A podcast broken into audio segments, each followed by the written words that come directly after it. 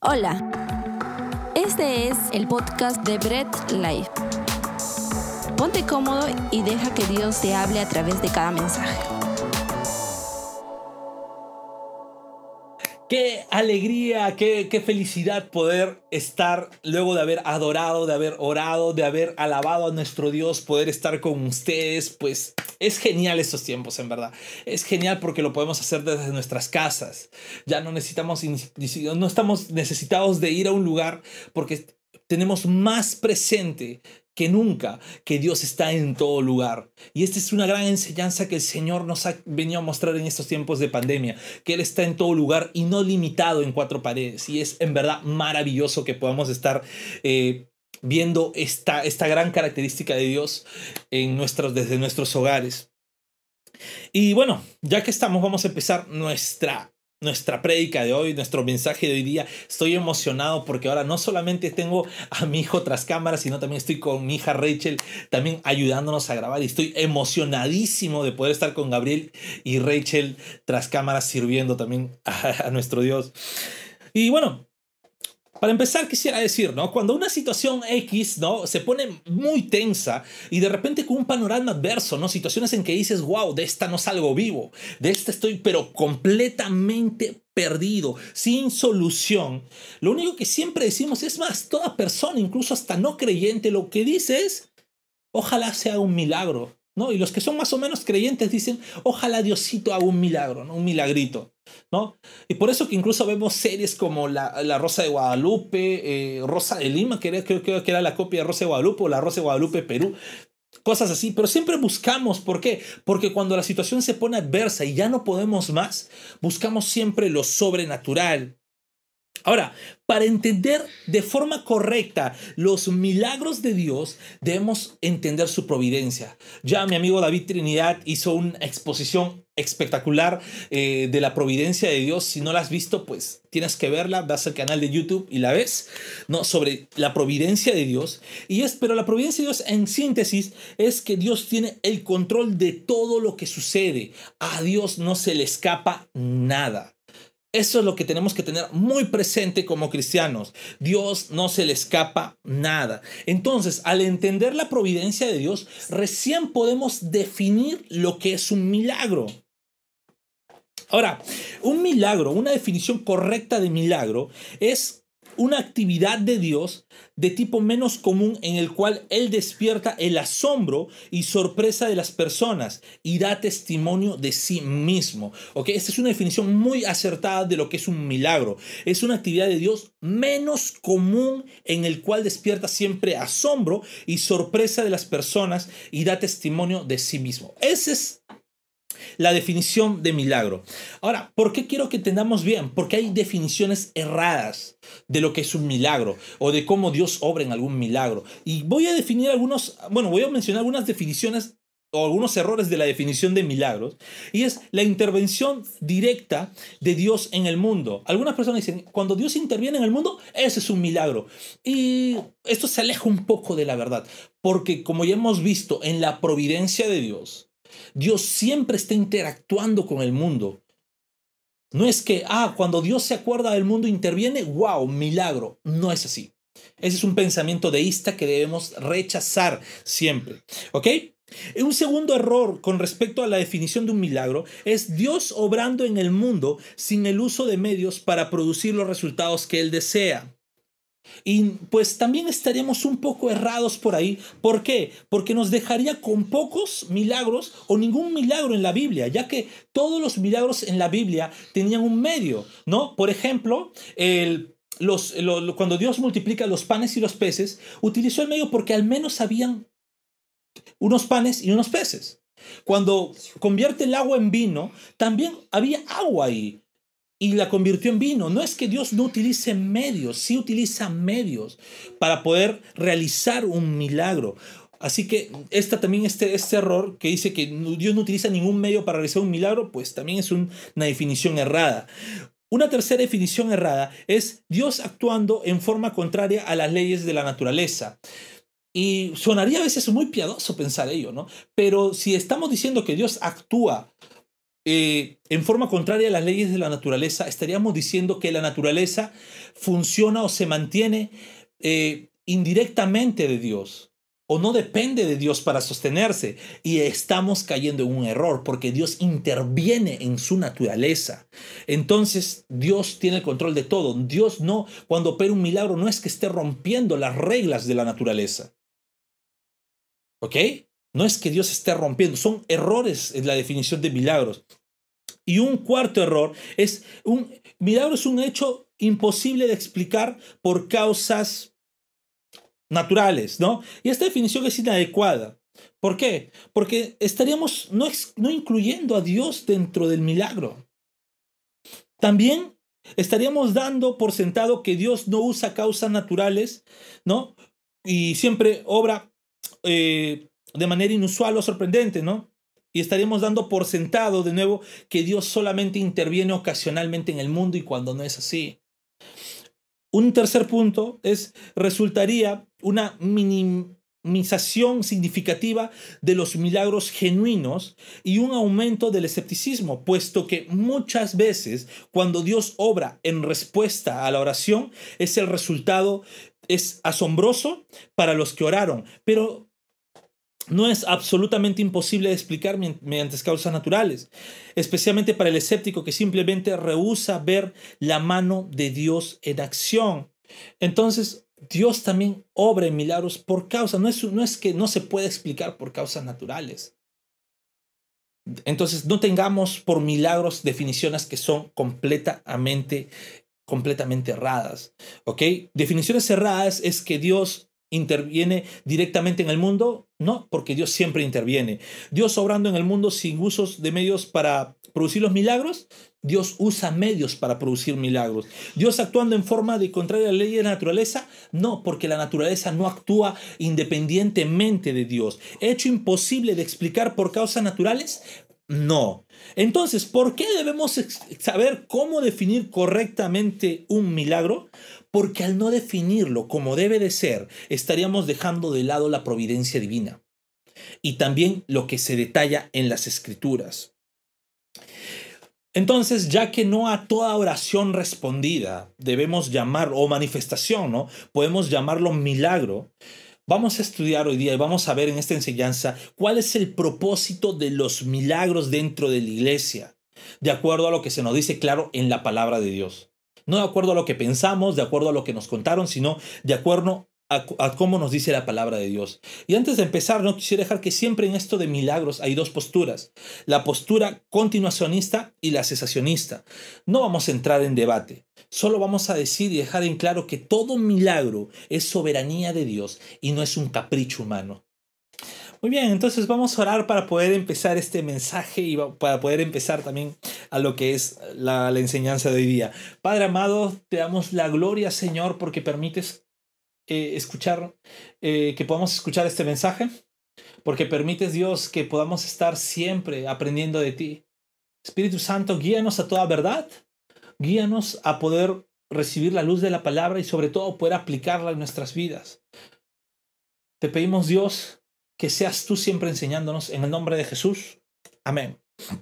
Muy bien, entonces vamos a ver los propósitos de los milagros. El primer propósito es autenticar el mensaje del Evangelio. Y esto lo podemos ver a través de Cristo. En Juan 3.2 podemos leer acá al costado, dice, este fue de noche a visitar a Jesús, está hablando de Nicodemo. Rabí le dijo, Sabemos que eres un maestro que ha venido de parte de Dios, porque nadie podría hacer las señales que tú haces si Dios no estuviera con él.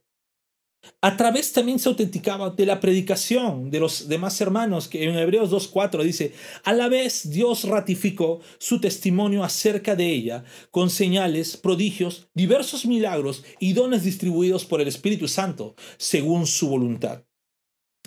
Vayamos aquí. Primero el contexto, en el siglo I, pues no teníamos la palabra de Dios aún el canon cerrado, no había, eh, recién se estaba expandiendo el Evangelio y los milagros era una forma de cómo las personas en esos tiempos pues podían ver a Dios.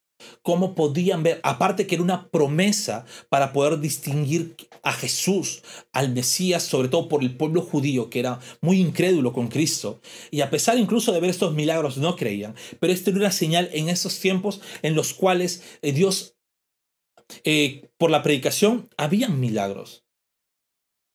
Ahora, vamos a, cómo, cómo, podemos aplicarlo a esos tiempos, cómo podemos nosotros aplicarlo. Eh, nosotros no somos milagreros, ¿ok? ¿A qué me, a me refiero? Eh, los milagros, como ya dijimos en la introducción, tiene que ver mucho con la providencia de Dios y con la soberanía de Dios. No tiene nada que ver con lo que nosotros podamos decir. Si ocurre un milagro cuando nosotros oramos o predicamos la palabra, no es porque nosotros hicimos el milagro, es porque Dios en su soberana voluntad así lo, dispuso. Como por ejemplo en el, acabamos de leer Hechos, ¿no? que dice distribuidos por el Espíritu Santo según su voluntad. No tiene nada que ver con nosotros, no es nuestra voluntad. No es que nosotros digamos, bueno, vamos a hacer una campaña de sanidad y milagros y se van a cumplir todos los milagros. No, no somos milagreros, somos simples siervos, expositores de la palabra de Dios, siervos que exponen su palabra, pero que tienen un Dios tan grande, tan poderoso, que en su soberana voluntad puede obrar en milagros cuando a Él le plazca. Cuando Dios le plazca, Dios puede obrar en sanidad, puede obrar en milagros, puede hacer caer fuego del cielo si Él lo desea. No depende de nosotros, sino de la voluntad de Dios. Pero si hay algo, cuando nosotros exponemos la palabra de Dios, cuando nosotros exponemos el Evangelio de Dios, hay un gran milagro que Dios hace. Y es que muertos espirituales vuelven a la vida. Y ese es el mayor milagro que un cristiano eh, un cristiano correcto ha experimentado, porque estuvo antes muerto y vuelve a la vida por la predicación del mensaje del Evangelio. Un segundo propósito es dar testimonio que el reino de Dios ha venido. Mateo 12, 28 nos dice, en cambio, si expulso a los demonios por medio del Espíritu de Dios, eso significa que el reino de Dios ha llegado a ustedes. ¿Ok? Los milagros también suceden porque el reino de Dios se ha establecido. Ok, el reino de Dios se ha establecido. Cuando Cristo llegó a la tierra, el reino de Dios se había acercado, el reino de Dios se estableció y desde ahora estamos viviendo en el reino de Dios. Es por ello que hay un gran milagro y aquí está hablando de la expulsión de demonios la expulsión de espíritus. Y no significa que nosotros tenemos que ir como locos gritando eh, a los demonios que se vayan, no, sino que el milagro más grande es que el enemigo ya no tiene potestad sobre los hijos de Dios. El enemigo no tiene potestad sobre las personas que a los cuales son parte del pueblo de Dios. Entonces hay un gran milagro, es el reino de Dios ha venido y ese gran milagro es por qué que el enemigo ya no tiene poder ni autoridad sobre los hijos de Dios. Así que no tengas miedo, no tiembles cuando escuches la la palabra diablo, demonio, no tiembles, ya no hay necesidad de temblar. ¿Por qué? Porque el gran milagro es que el reino de Dios se ha acercado, los milagros, esa expulsión de demonios que hizo Cristo, ese atamiento del hombre fuerte que hizo el Señor, que ató al dragón, ¿no? Y lo dejó así porque se puede predicar el Evangelio libremente, lugares donde antes no se podía predicar, pues ese gran milagro da testimonio de que el reino de Dios se ha acercado. Así que cree ello, cree que el reino de Dios se ha acercado y estos milagros pues dan testimonio de que el reino de Dios se acercó y que vivimos en el reino de Dios.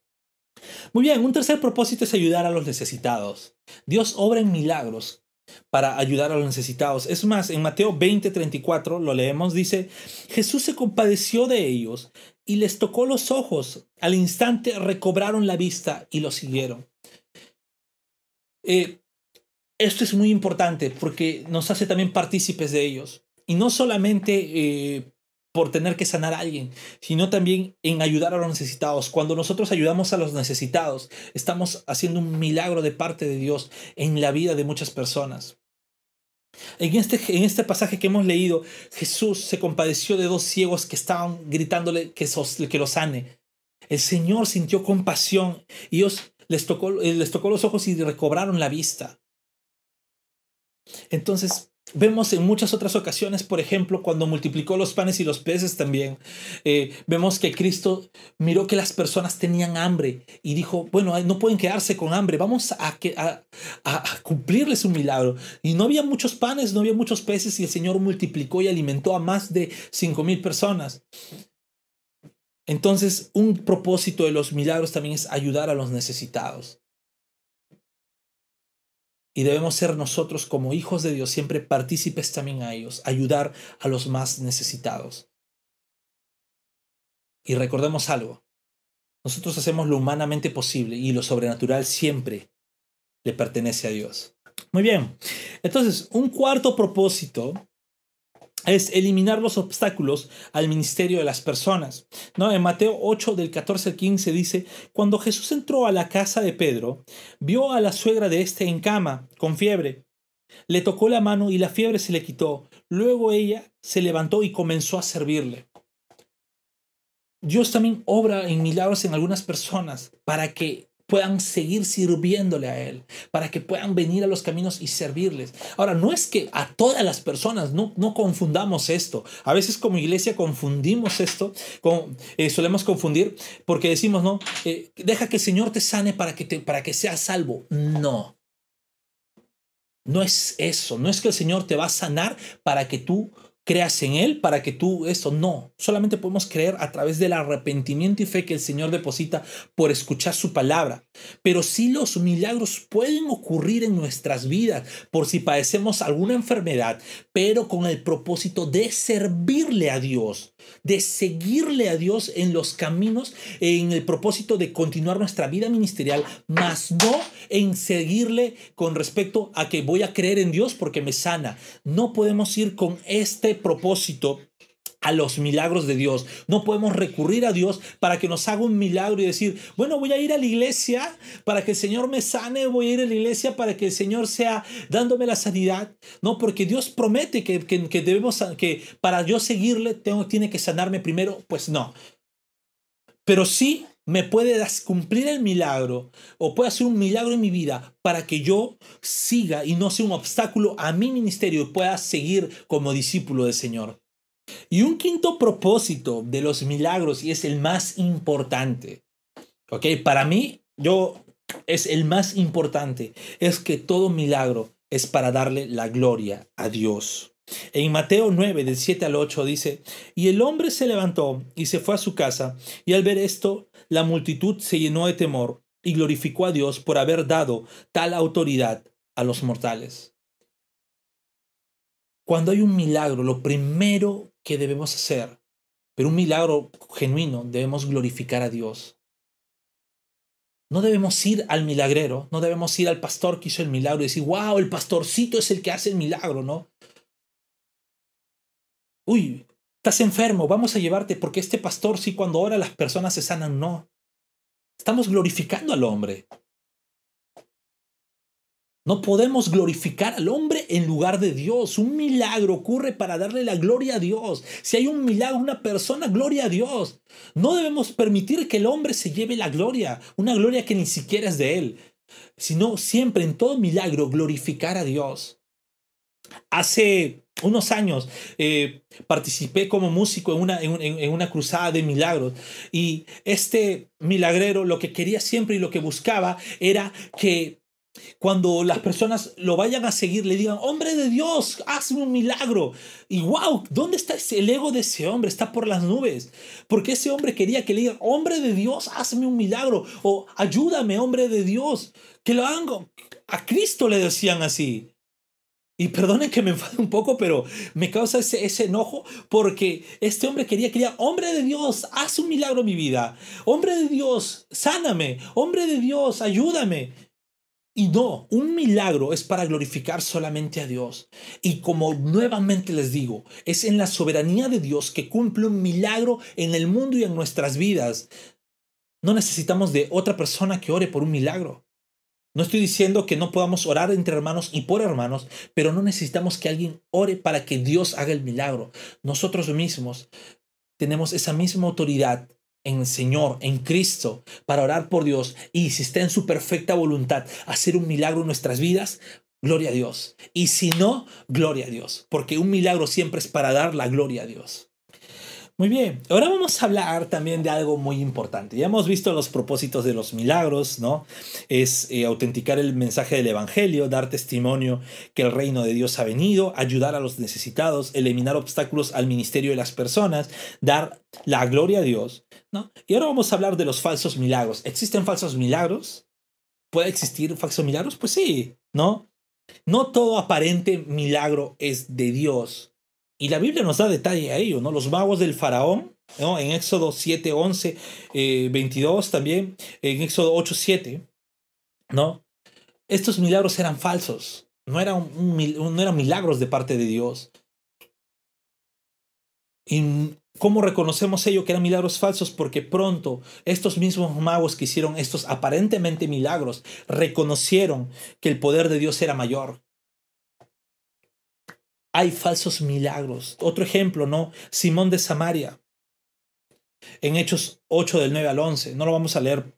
Pues dice Hechos eh, Simón de Samaria, ¿no? Pero los milagros de Felipe, o los milagros que hacía Felipe, que era un hombre de Dios, pues eran muchos mayores que estos milagros de Simón de Samaria. La mujer con espíritu de adivinación en Hechos 16, 16.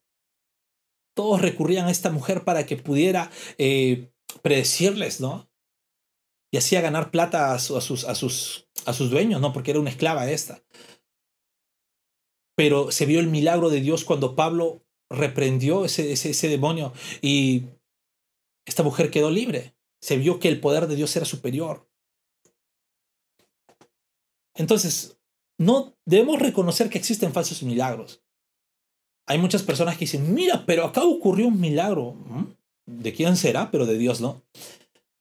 Debemos ser muy cautelosos. No a todo le podemos llamar que es un milagro de Dios.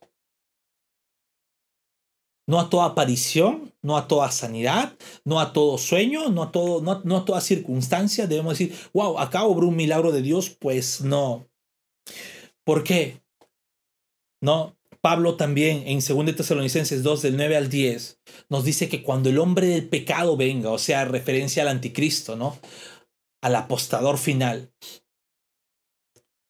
¿qué dice? Va a venir y va a engañar a las personas con señales y prodigios.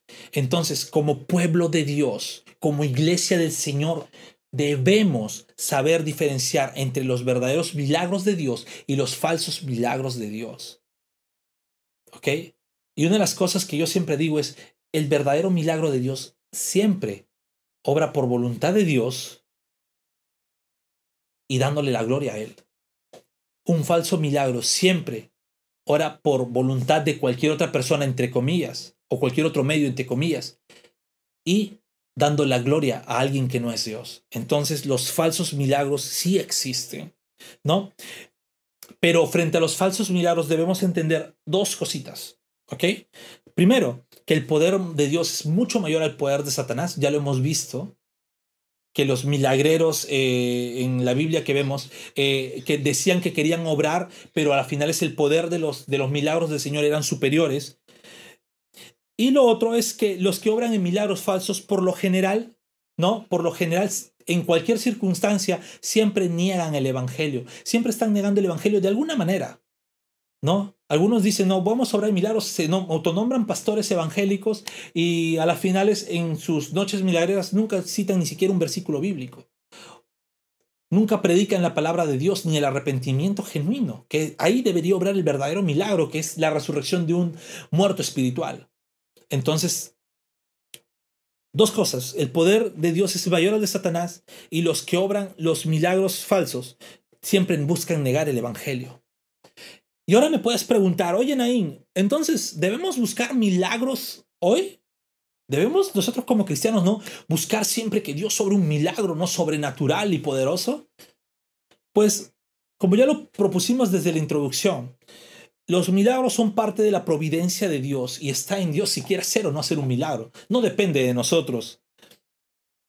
Pero hay razones equivocadas, sí, por las cuales nosotros buscaríamos un milagro. Milagro para la fama. ¿No? En el sentido de que, ¿sabes qué yo quisiera, no? Y conozco muchas personas que, que, piden así, yo quisiera que Dios me dé ese don de los milagros. ¿Para qué? Sí, para poder yo predicar y cuando yo predique, ore y ponga las manos y las personas se sanen. Mm, estás buscando milagros para la fama. Y pues en la Biblia menciona a Simón el mago que quería también esos poderes para que pudiera ser famoso él. Entonces, esa es una razón equivocada por buscar un milagro. Milagros para entretener. ¿No? Para poder entretener a las personas, ¿no? ¿Sabes qué? Cuando, esta, cuando, cuando este, este hermano predica, cuando esto, eh, wow, conversaba con, con uno de los líderes de Bread y me decía que él estaba en una noche de oración y que decía, decían, no, este hermano hace llover lluvia del cielo. Este pastor que predica hace llover lluvia del cielo. ¿Ah? Entonces él me dice, me comenta que estaban todos en la oración. Él dice, bueno, voy a ver qué tal esa lluvia. Y dice, no sé cómo se me ocurrió levantar la mirada y la lluvia era que él se levantaba el sudor de la espalda y, y lo tiraba hacia adelante. Y esa era la lluvia del cielo, ¿no? Pero todos entretenidos por querer ver ese milagro. Entonces un milagro no funciona así y es una mala forma de buscar un milagro como cristianos. Estaríamos actuando como Herodes, que quería que Jesús, al enterarse de Jesús, viniera a él para que haga milagros y él pudiera entretenerse, deleitar la vista. Jesús ni siquiera le hizo caso. También buscar milagros para criticar. Y esto va más por el lado de, de, los escépticos, ¿no? De las personas que no creen, porque dicen, a ver, vamos a ver si es cierto que Dios sana. Mira, mira, mira, oró y no se sanó. No hay milagros. Estamos, estarían actuando como los fariseos y saduceos. No podemos actuar así. ¿Por qué? Porque los milagros nuevamente son obra de Dios, soberana voluntad. Hay muchos pasajes bíblicos que pareciesen que no deberíamos pedir milagros hoy en día.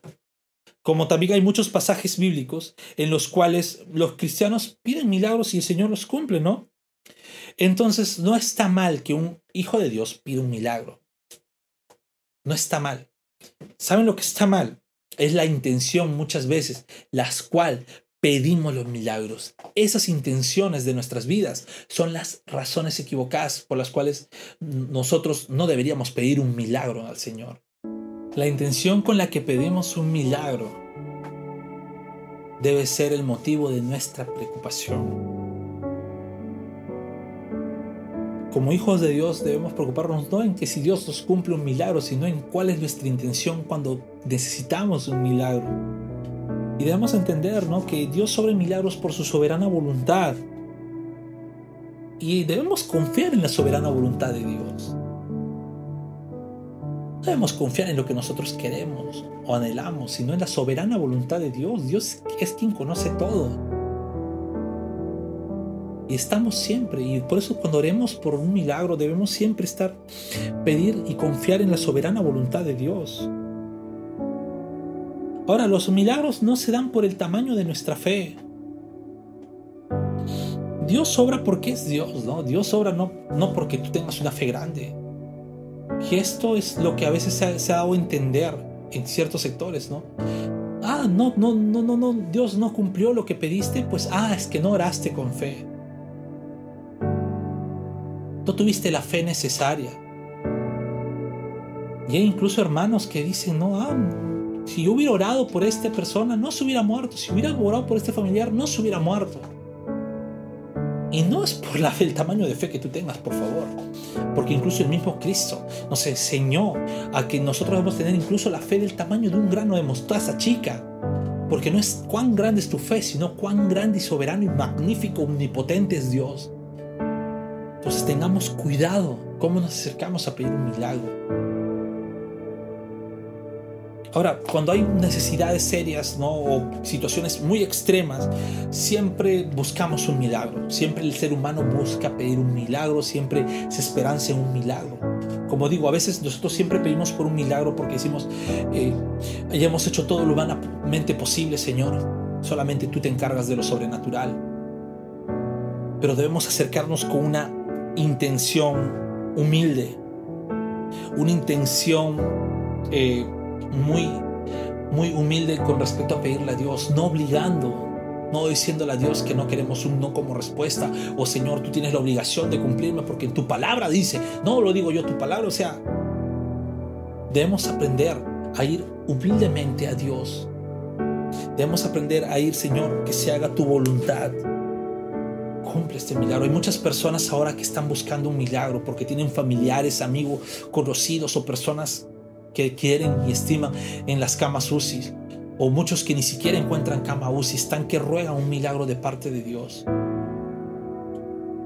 Y es ahí donde incluso como iglesia debemos decirle, Dios, haz un milagro, pero que todo esté en tu perfecta voluntad. Estamos en un tiempo donde las personas buscan milagros. ¿Por qué? Porque la situación del mundo está terrible. Estamos en un tiempo donde las personas están que buscan un milagro de Dios. Pero hay algo, buscamos el milagro, pero no buscamos de Dios. Queremos que se cumpla nuestra voluntad y no confiamos en la voluntad de Dios. Cambiemos la intención de nuestra oración Cambiemos la intención de cómo le pedimos a Dios, cómo buscamos de Dios un milagro. Y siempre, siempre vayamos de acuerdo a su voluntad. Como hijos de Dios ya hemos tenido el mayor milagro que pueda haber en nuestras vidas. Y es que hemos vuelto de muerte a vida. Y no estoy hablando de una muerte física, sino de una muerte espiritual. Estábamos muertos en nuestros delitos y pecados y el Señor nos llevó a vida. Y sabes, ese es el mayor milagro que el Señor ha podido hacer en cada una de nuestras vidas. Y así como Dios hizo ese milagro con nosotros por la predicación y cuando fuimos expuestos a su palabra, pues debemos como cristianos también ser esos agentes por el cual Dios obra en ese milagro tan grande y predicar el Evangelio a toda criatura para que Dios pueda llegar. Entonces, como hijo de Dios, predica el Evangelio, compártele a alguien el Evangelio, comparte un mensaje. ¿Qué puedes compartir? No, de repente te preguntas, pues sí puedes compartir que antes estabas muerto en delitos, en pecados. Antes eras un, un zombie viviente, un ser, un, un muerto viviente, porque podías estar vivo físicamente, pero espiritualmente estabas muerto. Y el Señor en su infinita misericordia te hizo el mayor milagro que es volverte a la vida. Eso debes predicar. ¿Y cómo volviste, a la vida? Es porque Jesucristo se encarnó, vino a esta tierra, murió y resucitó. Y lo que tú deberías estar en esa cruz soportando todo el peso de la ira de Dios, que es terrible, todo el peso de la ira de Dios, Cristo lo soportó por ti. Y si escuchas por primera vez este mensaje, el Evangelio se trata de eso. Se trata que nosotros no podíamos darnos vida a nosotros o mantenernos con vida o ser eh, santos por nuestros propios méritos, por más bien que decimos entre comillas que nos portamos. De eso no se trata el Evangelio. El Evangelio se trata que Dios en su profundo amor, en su eternidad, en su amor eterno, destinó que el Hijo venga, Cristo venga en este, en este mundo y muriera por todos sus hijos. Y este Cristo es el que predicamos, es el que honramos. Somos salvos por gracia, somos salvos por la cruz. Somos salvos por esa sangre bendita que se derramó. Sangre que nosotros debimos derramar. Y justamente Él en algo que pareciese injusto lo hizo por amor a ti. Ese es el Evangelio del Señor. Vamos a orar. Padre amado, te glorificamos siempre, Dios. Gracias porque eres un Dios de milagros. Y hoy aprovechamos también para unirnos como iglesia y pedirte, Dios, por un milagro en cada uno de esos hospitales que están sin camas UCI o con las camas UCI llenas. Dios, confiamos en ti siempre. Te pedimos humildemente un milagro y dependemos de tu soberana voluntad.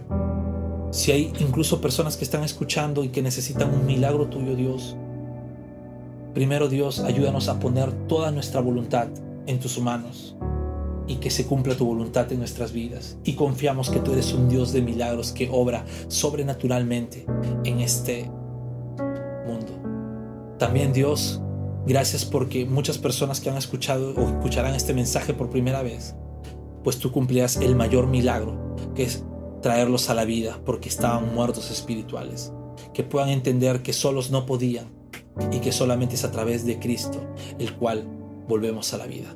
Te damos a ti toda la gloria en el nombre de Jesús. Amén. Gracias por escuchar el mensaje de hoy y no olvides compartirlo. Síguenos en nuestras redes sociales, Instagram, arroba Bread Life Family, Facebook Bread Life.